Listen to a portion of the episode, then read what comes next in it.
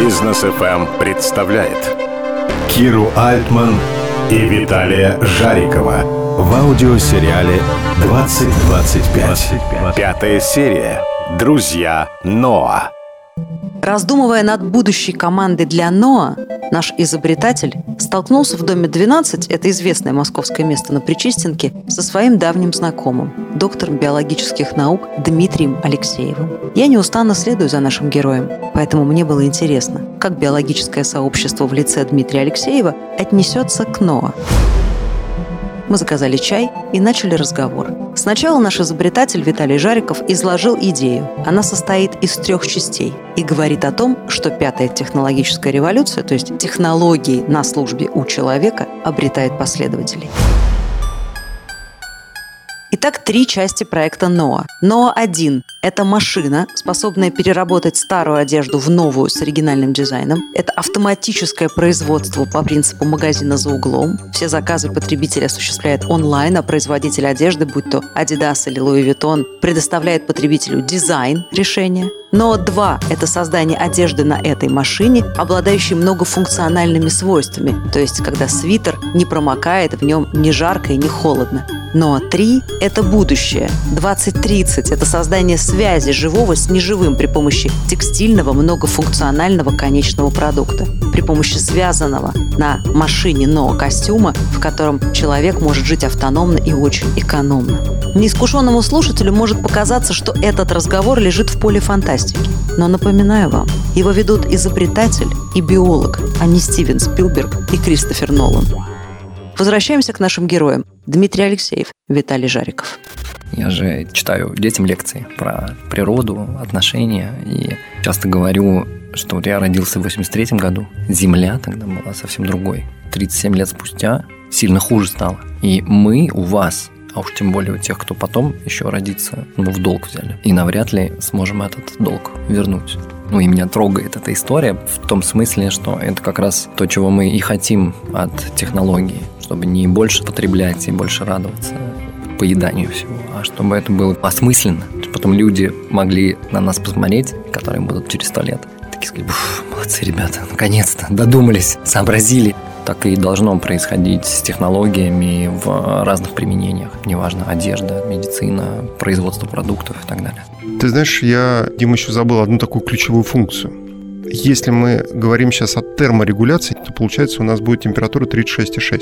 А если 36,6, то даже часть энергии, которую мы тратим на охлаждение, мы тем самым можем уменьшить потребление еды и воды как бы на самом деле не физиологично и не прикольно. С помощью этого но вообще-то прикольно тебя иногда помещать в легкий там холодовой стресс. Ты можешь температуры регулировать гормоны, это человеку будет полезней. Не, не прикольно было бы нам вместо мира жить в такой студии, где подушками обиты стены. Ну, нормально, ты можешь стрессовать или там предложить пробежаться, вспотеть.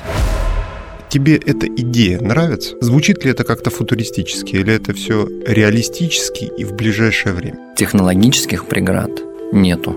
Мне больше кажется, что это вообще там инженерная задача, Ничего не нужно новое для этого открывать. Не нужно делать прорыв ни в одной из областей науки. У тебя мультидисциплинарно накоплено количество оснований для того, чтобы это сделать. Тебе просто нужно в физическом воплощении это проверить и понять, что там хватает или не хватает. В медицине есть такая штука, называется лабон чип когда ты на маленьком устройстве что-то печатаешь этой литографией, воспроизводишь органы, проводишь анализы и такое. Вот пять лет назад там была инженерная сложность, что-то не хватало источника энергии или возможности печатать самой этой литографии определенного размера что-то. Сейчас задача решена инженерно, и сейчас она уже воплощается. Это не футуристическое вопрос, просто это что такое там 3, 5 или 10 лет количество команды, которые над этим работают. Я так отношусь. При этом я, знаешь, не удивлюсь, если там ты сейчас снимешь свитер, и ты в этом костюме, и такой, окей. Хотел бы ты участвовать в этом проекте? Определенно. Мне, например, нравится участвовать в разных проектах, когда ты можешь повлиять на ход в том числе и разные этические моменты. Поэтому да, конечно, интересно. Если представить, что этот костюм – это как раз та система, которая снимает все показатели по жизнедеятельности и передает тебе в глобальный аналитический центр, и на основании этого ты можешь принимать решения, например, управлять питанием, физическим состоянием. Ну, вообще носимые устройства. Да. Конечно, супер квантифицируют тело, его потребности. Наш выбор регулярный, например, еды, он вообще не рационален. Мы едим то, что мы привыкли. Ты просто срощен с таким, ну, как типа экзоскелета, такой более толстой шкурой, который больше про тебя знает, чем ты сам. Скажи, какие бы ты функции добавил или воплотил в НО в костюме?